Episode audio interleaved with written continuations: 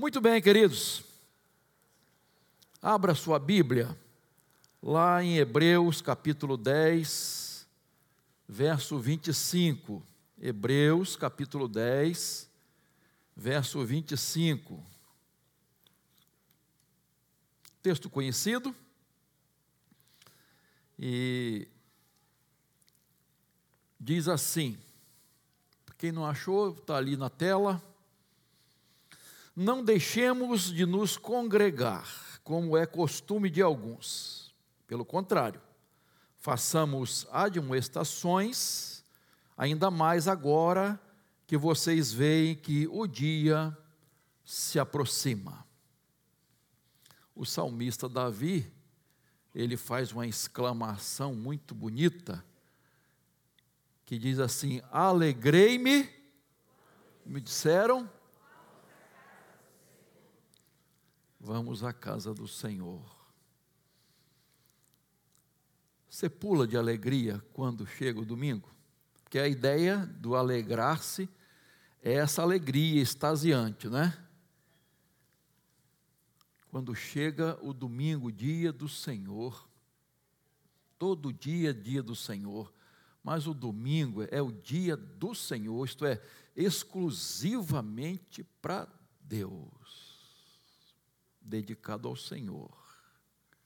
E como é importante quando a gente reconhece isso, irmãos. Nenhuma atividade é mais importante do que a atividade da igreja, da obra de Deus. Tem gente que costuma fazer tanta coisa no domingo, queridos.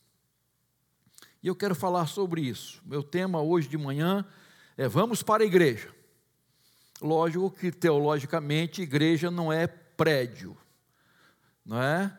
é igreja somos nós reunidos aqui, é cada um aqui participando, nós somos igreja de Jesus. O Covid-19 causou pânico no mundo, você sabe que muita gente morreu, a economia do mundo foi abalada, comércio fechado, viagens canceladas, casamentos adiados, templos fechados, né, pelo menos para os cultos, e as pessoas estavam acompanhando só online. Então vivemos uma experiência muito difícil que jamais poderíamos imaginar. Mas graças a Deus as coisas estão voltando ao normal, não é? De vez em quando tem mais um picozinho aí, mas graças a Deus estamos é, voltando quase ao normal. Alguém disse que nunca vai ser mais normal. Não quero entrar nesse aspecto, não. Mas pela misericórdia de Deus, as igrejas estão em suas atividades e, e foi reconhecida por muitos, o que é uma verdade, que ela é uma atividade essencial. Essencial. Isto é, não pode deixar de ter. Nós precisamos da igreja. E muitos ainda não voltaram. Muitos ainda não voltaram. Medo, comodismo, Será que há uma ausência real de conversão? Se acostumaram a ficar em casa, assistir o culto?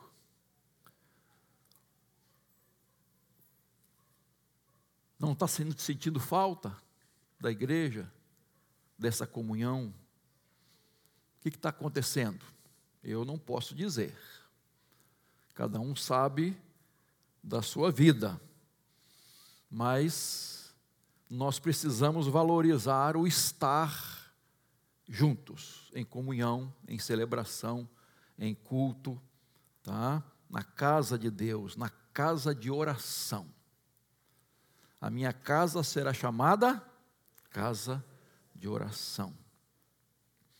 Então, eu quero aqui, é, no livro de Hebreus, e um dos propósitos do livro de Hebreus foi exatamente despertar algum, vamos dizer, os cristãos, encorajar os cristãos que estavam se sentindo muito frios e por causa de uma certa perseguição, e alguns estavam voltando ao judaísmo, retrocedendo na fé, abandonando a fé. Então o autor vai escrever é, essa carta para incentivar, para animar, para exortar o povo de Deus que estava negligenciando o culto público, a reunião, a celebração, todos juntos. Por isso, o verso 25 diz: Não deixar a congregação, não abandonar. Então, volte para a igreja, vamos para a igreja. Eu quero tirar algumas lições aqui nesse texto, deixa a sua Bíblia aberta, por favor. Primeiramente, nós precisamos estar na igreja, estarmos juntos em celebração, porque precisamos permanecer firmes. Veja o verso 23, que é o contexto desse, desse verso que lemos, tá? Guardemos firme a confissão da esperança sem vacilar, pois quem fez a promessa é fiel. A palavra de Deus está nos exortando, irmãos, que depois do que Cristo fez por nós, do seu sacrifício na cruz, e nós vamos celebrar daqui a pouco, é, a ceia do Senhor, nós não podemos vacilar. Depois de termos essa grande bênção de Jesus morrer por nós na cruz, levar nossos pecados como nosso sumo sacerdote eterno, nós precisamos fazer essa confissão da nossa esperança, ficar firmes nessa confissão da esperança. Deus nos fez promessas de pleno perdão, de paz, de vida eterna, de salvação, de comunhão com Ele. Ele fez promessas e nós não podemos duvidar disso. Ele é fiel, como diz o texto, ele é confiável, ele não mente, ele honra a sua palavra. Deus honra a sua palavra, as promessas que nos fez. Ele não volta atrás, queridos. Então nós também não podemos voltar atrás na nossa fé, na nossa confissão.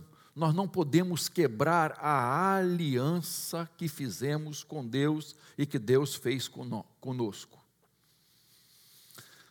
Há pessoas que voltam atrás hoje. Pensa aí, em muita gente que, por exemplo, faz um acordo, um contrato e aí desiste. Alguém que deu uma palavra, disse: Ó, oh, vou fazer isso, e aí depois não faz, volta atrás e não vai dar, não. Alguém que fez um compromisso com você e quebrou esse compromisso, quebrou a promessa feita, quebrou um voto feito, quebrou uma aliança feita. Ah, irmãos, como os casais precisam ser fiéis à aliança que fizeram.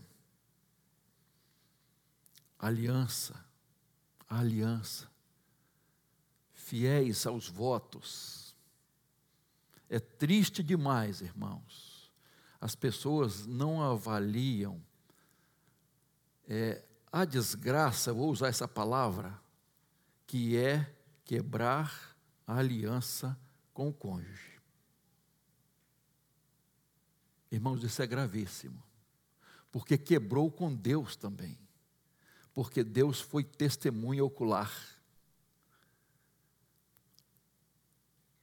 dessa aliança. Nós fazemos essa aliança com Deus também.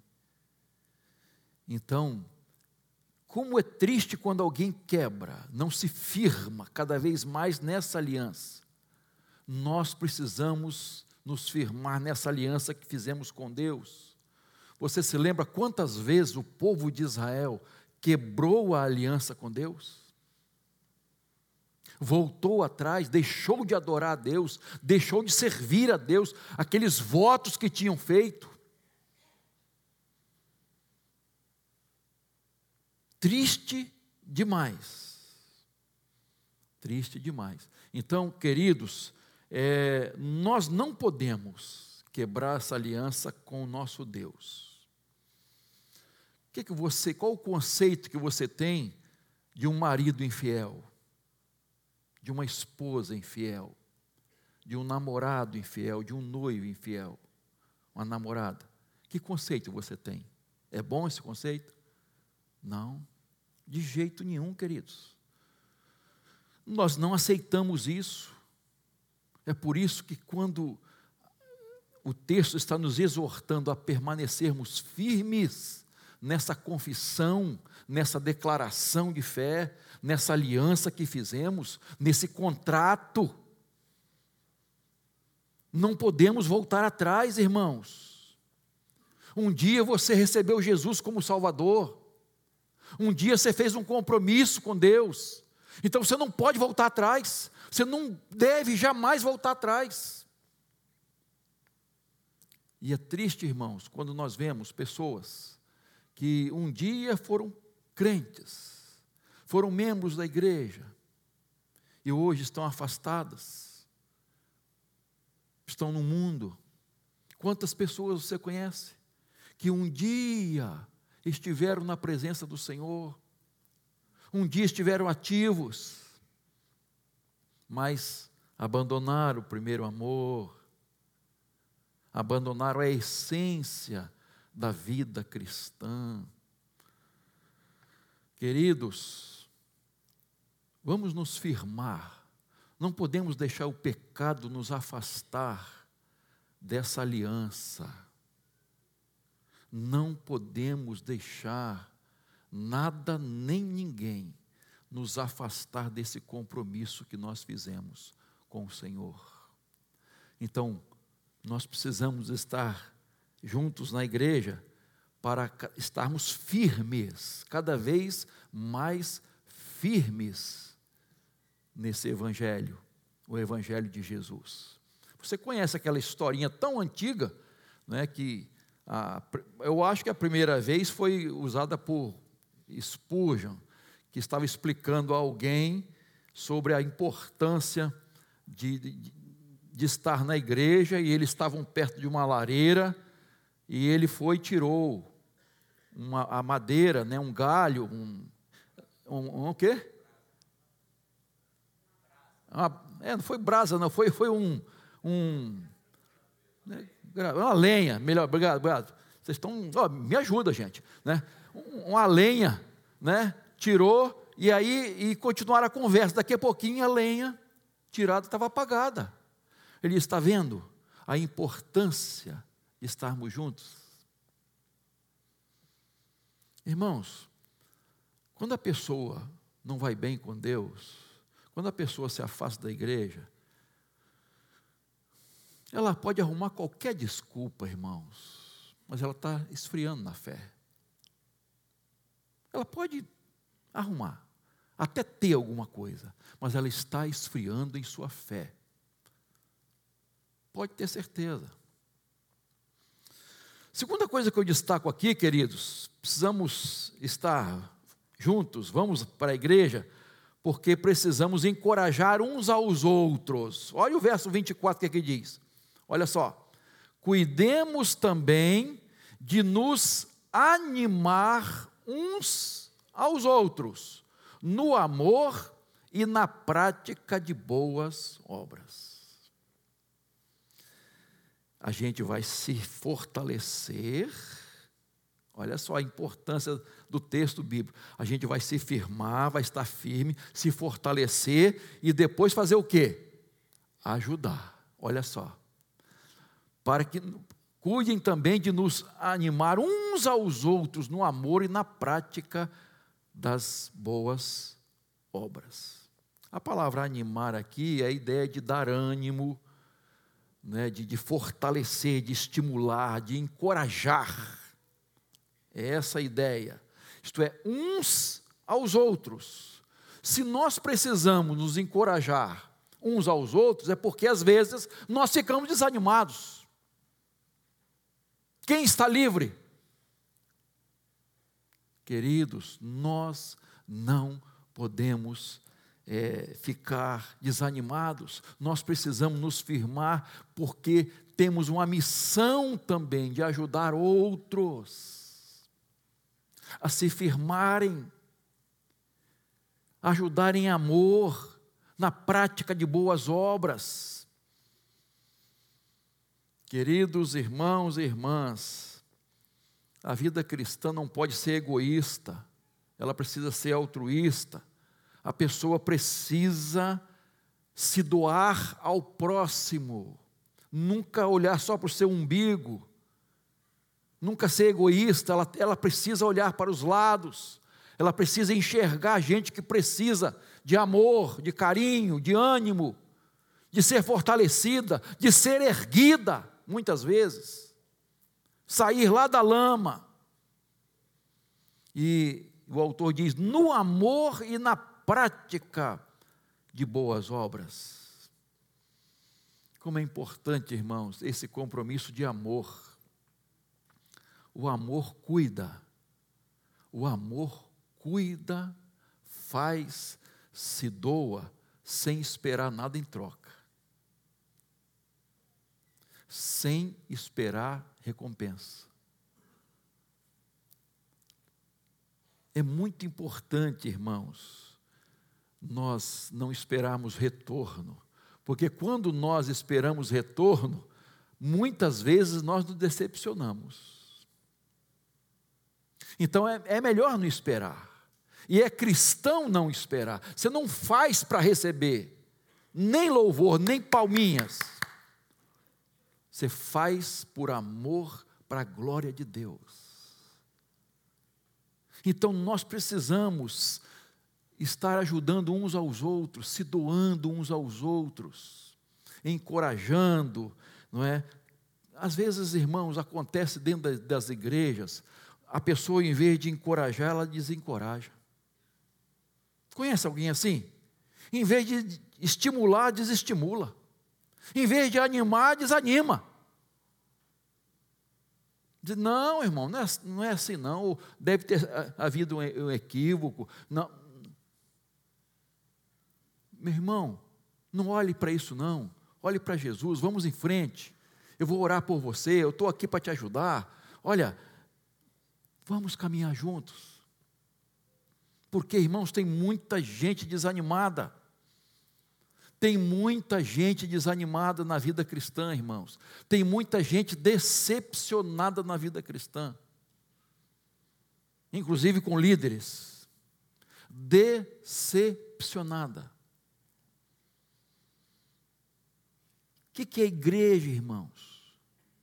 Nós precisamos nos aproximar mais uns dos outros e cuidar uns dos outros, encorajando, servindo, suportando. E a ideia de suportar é ficar embaixo, suportar.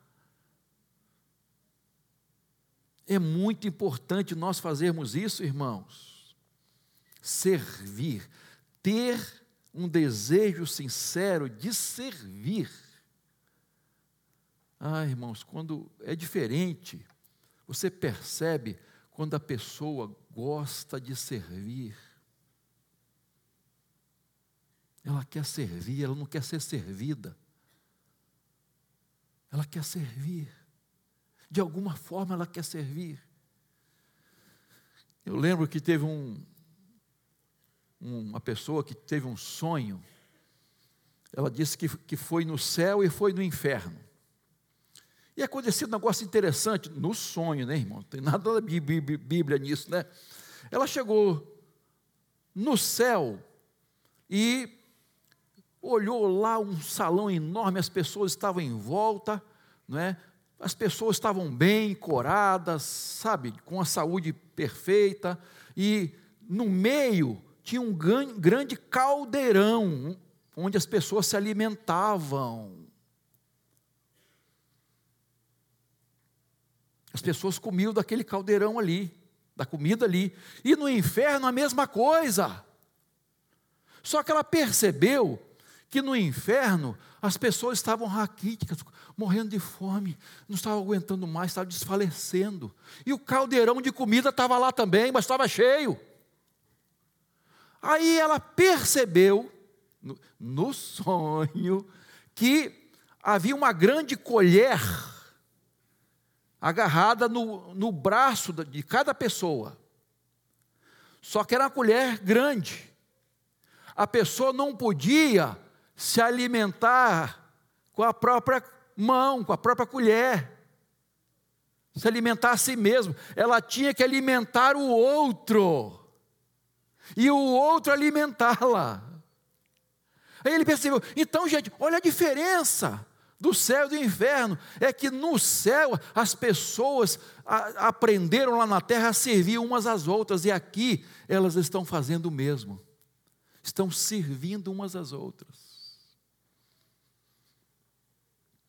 Nós precisamos servir, irmãos, servir de estímulo, levantar a pessoa, erguer a pessoa, animar a pessoa.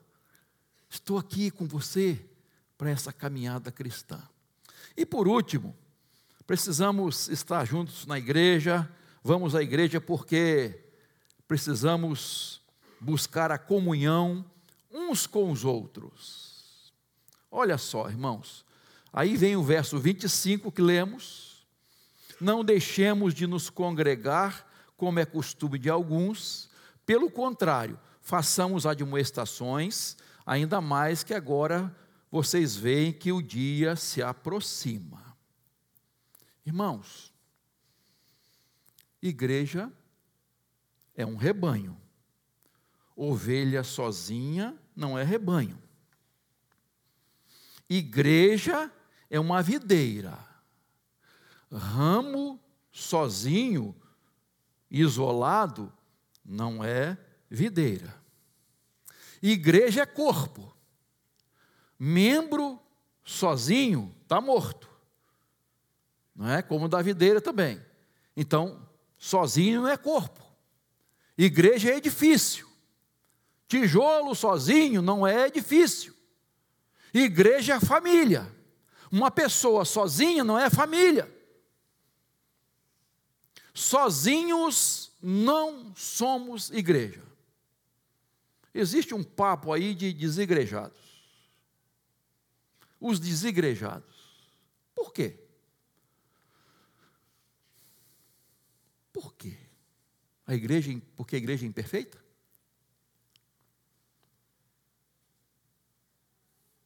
Porque eles são melhores? Eles não se encaixam? Interessante é o que há alguns anos uma igreja foi surgindo ali na Barra da Tijuca. E, enfim, como quem estava ajudando era um amigo, um colega amigo, ele estava me explicando o que estava acontecendo. Um grupo de irmãos não se encaixava em nenhuma igreja. Nenhuma. Nenhuma servia para eles. Daqui de Campo Grande, do recreio, nenhuma delas. Eles não podiam se encaixar em nenhuma delas. Não vão formar uma igreja do nosso jeito. Eu fiquei tão triste com aquilo, irmãos. Fiquei muito triste mesmo. E até fiquei assim, não concordei muito com, com essa pessoa que estava lá. Enfim, dando esse apoio todo por, por, por causa do motivo, da razão não pra, por causa de, de formar mais uma igreja, não. Mas porque eles não se encaixavam em nenhuma delas. E eu fiquei muito triste com isso. Tem gente que acha que não se encaixa, irmãos. Que é melhor. Que aqueles irmãos lá são muito enjoados. Ah, não. Eu me aborreço. E acontece isso, acontece aquilo nós somos os desigrejados. falei, caramba. Não existe isso, irmãos. Isso não é de Deus, não. Isso é uma heresia. Quem formou a igreja foi Jesus. Quem instituiu a igreja foi Jesus. Ele é o cabeça da igreja. E nós precisamos da igreja. Mas tem gente que não quer compromisso com a igreja, não quer assumir seus compromissos, não quer viver em comunhão, não quer se doar, não quer servir. Acha até que conhece muito a Bíblia. Tem gente que não vai para a escola bíblica dominical porque acha que já sabe tudo. Também aquele professor lá, ah, acho que eu sei mais do que ele. Triste, né? Pode até saber mais, mas e a comunhão? E a ajuda? E a participação? E o crescimento? Juntos. Como é importante, irmãos, olha, servir uns aos outros, exortar uns aos outros, ser bênção para os outros. Essas nossas celebrações, é, Deus vai nos abençoar. A graça de Deus se manifesta nas nossas celebrações, quando a igreja está em comunhão. Quando estamos juntos, quando estamos reunidos. Ali de fora tem uma plaquinha dizendo o versículo que eu esqueci agora, dizendo assim que Deus vai ouvir as orações que se fizerem neste lugar.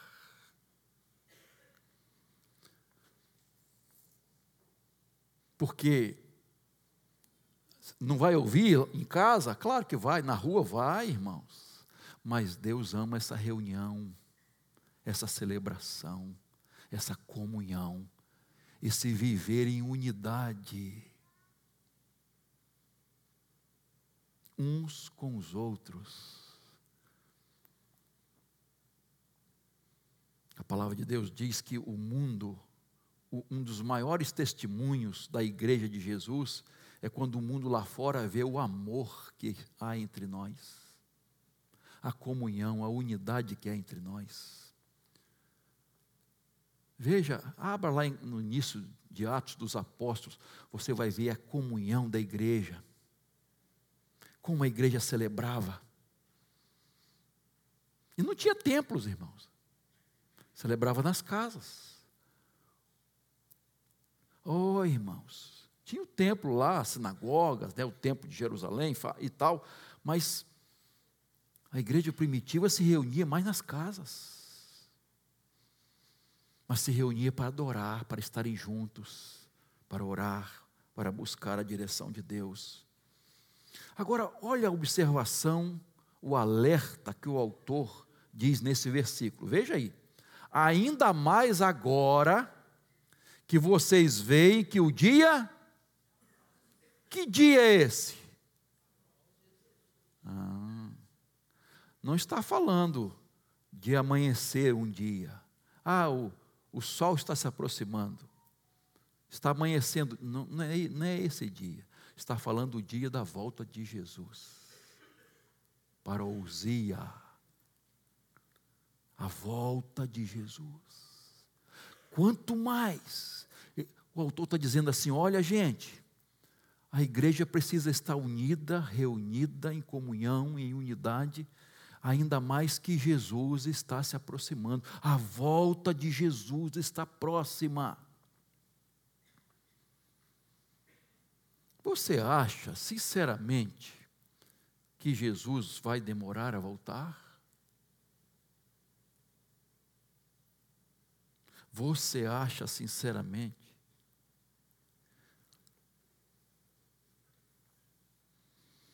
Os sinais estão aí, estão acontecendo, irmãos. Será que vai ser na nossa geração? Será que vai ser na nossa geração a volta de Jesus? Nós não podemos dizer que sim, nem que não, porque nós não sabemos. Mas o que a Bíblia nos alerta é o que? É estarmos o que? Preparados. Estamos preparados. Se Jesus voltar hoje, nós estamos preparados? Não tem nada pendente, irmãos, na nossa vida?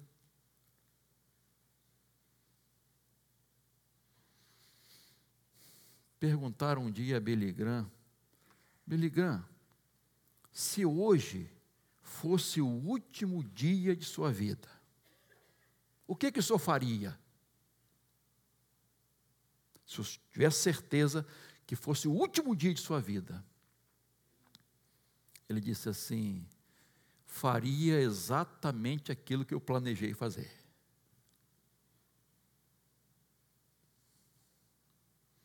Eu não sei, irmãos, se eu faria isso, não. Eu acho que eu faria outras coisas eu ia correr com outras coisas. Eu ia ligar para alguém, eu ia falar com alguém. Eu... E você? Está preparado para a volta de Jesus? Irmãos, a igreja é comparada com a noiva que está aguardando a chegada do noivo a igreja pura, imaculada, santificada, aguardando a chegada do noivo. Jesus vem buscar a sua igreja. E você sabe o que, a Bíblia diz: uns serão levados e outros serão deixados. Tem até um filme aí, Deixados para Trás, né? Só que eu não concordo muito com a teologia deles, desse filme, não, porque quem ficou para trás vai ter outra oportunidade. E eu não consigo ver isso na Bíblia, irmãos. Quem ficar para trás ficou de vez. Nós já estamos vivendo o milênio. E quando Jesus voltar, acabou. Acabaram-se as oportunidades. Não tem mais jeito.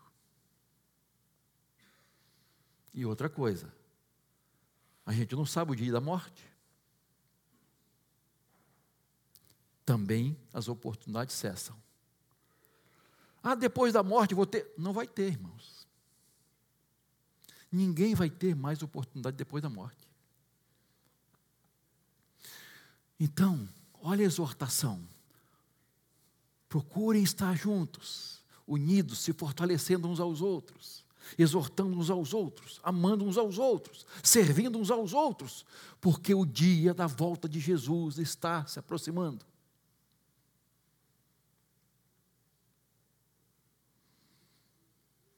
Você está vivendo em comunhão? Você está firmado na sua fé?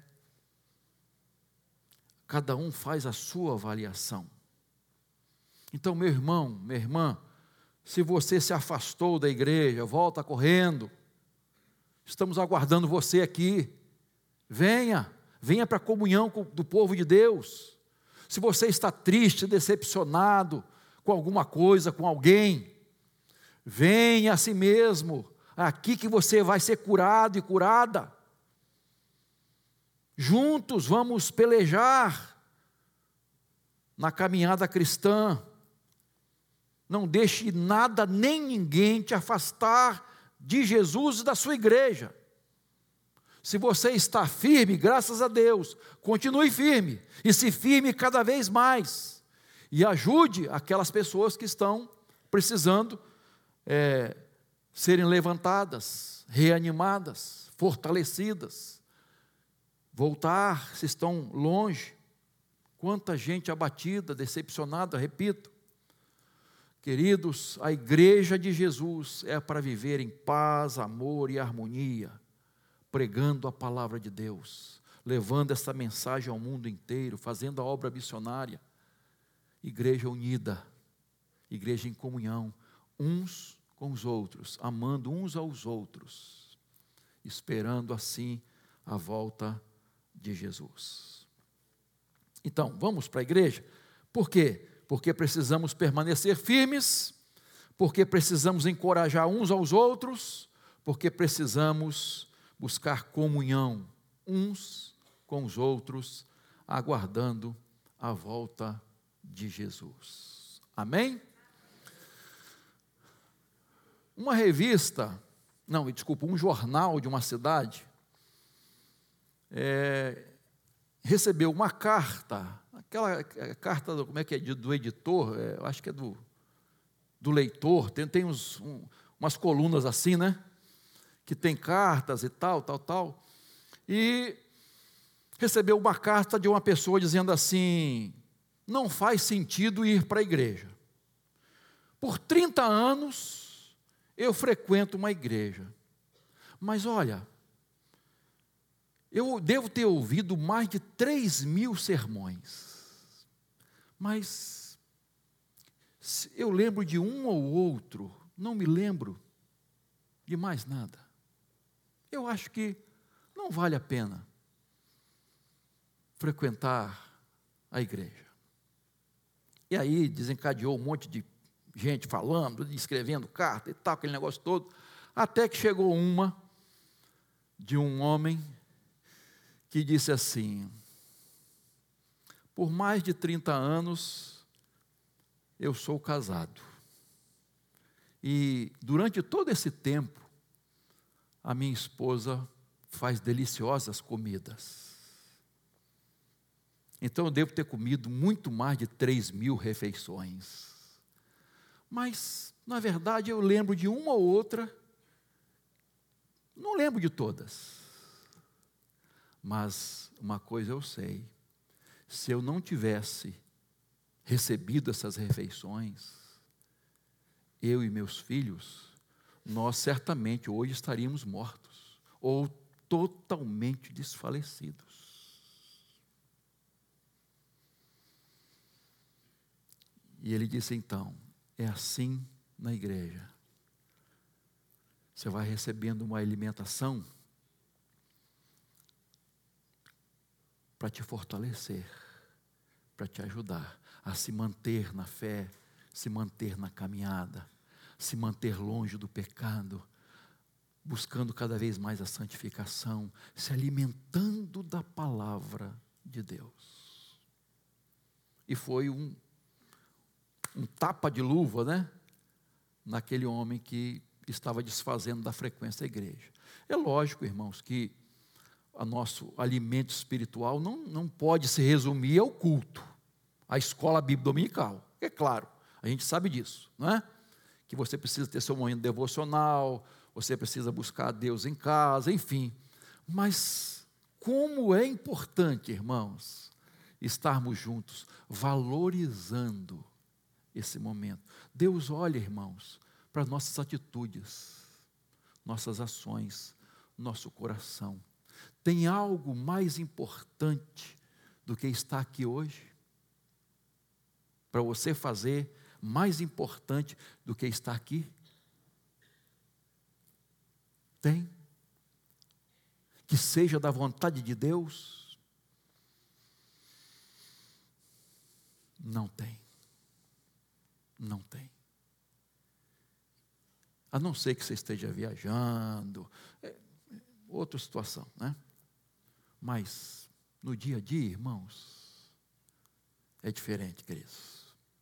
Então, eu preciso me avaliar. Eu sou ovelha do rebanho. Eu sou membro desse corpo. Eu sou ramo dessa videira. Eu sou membro dessa família.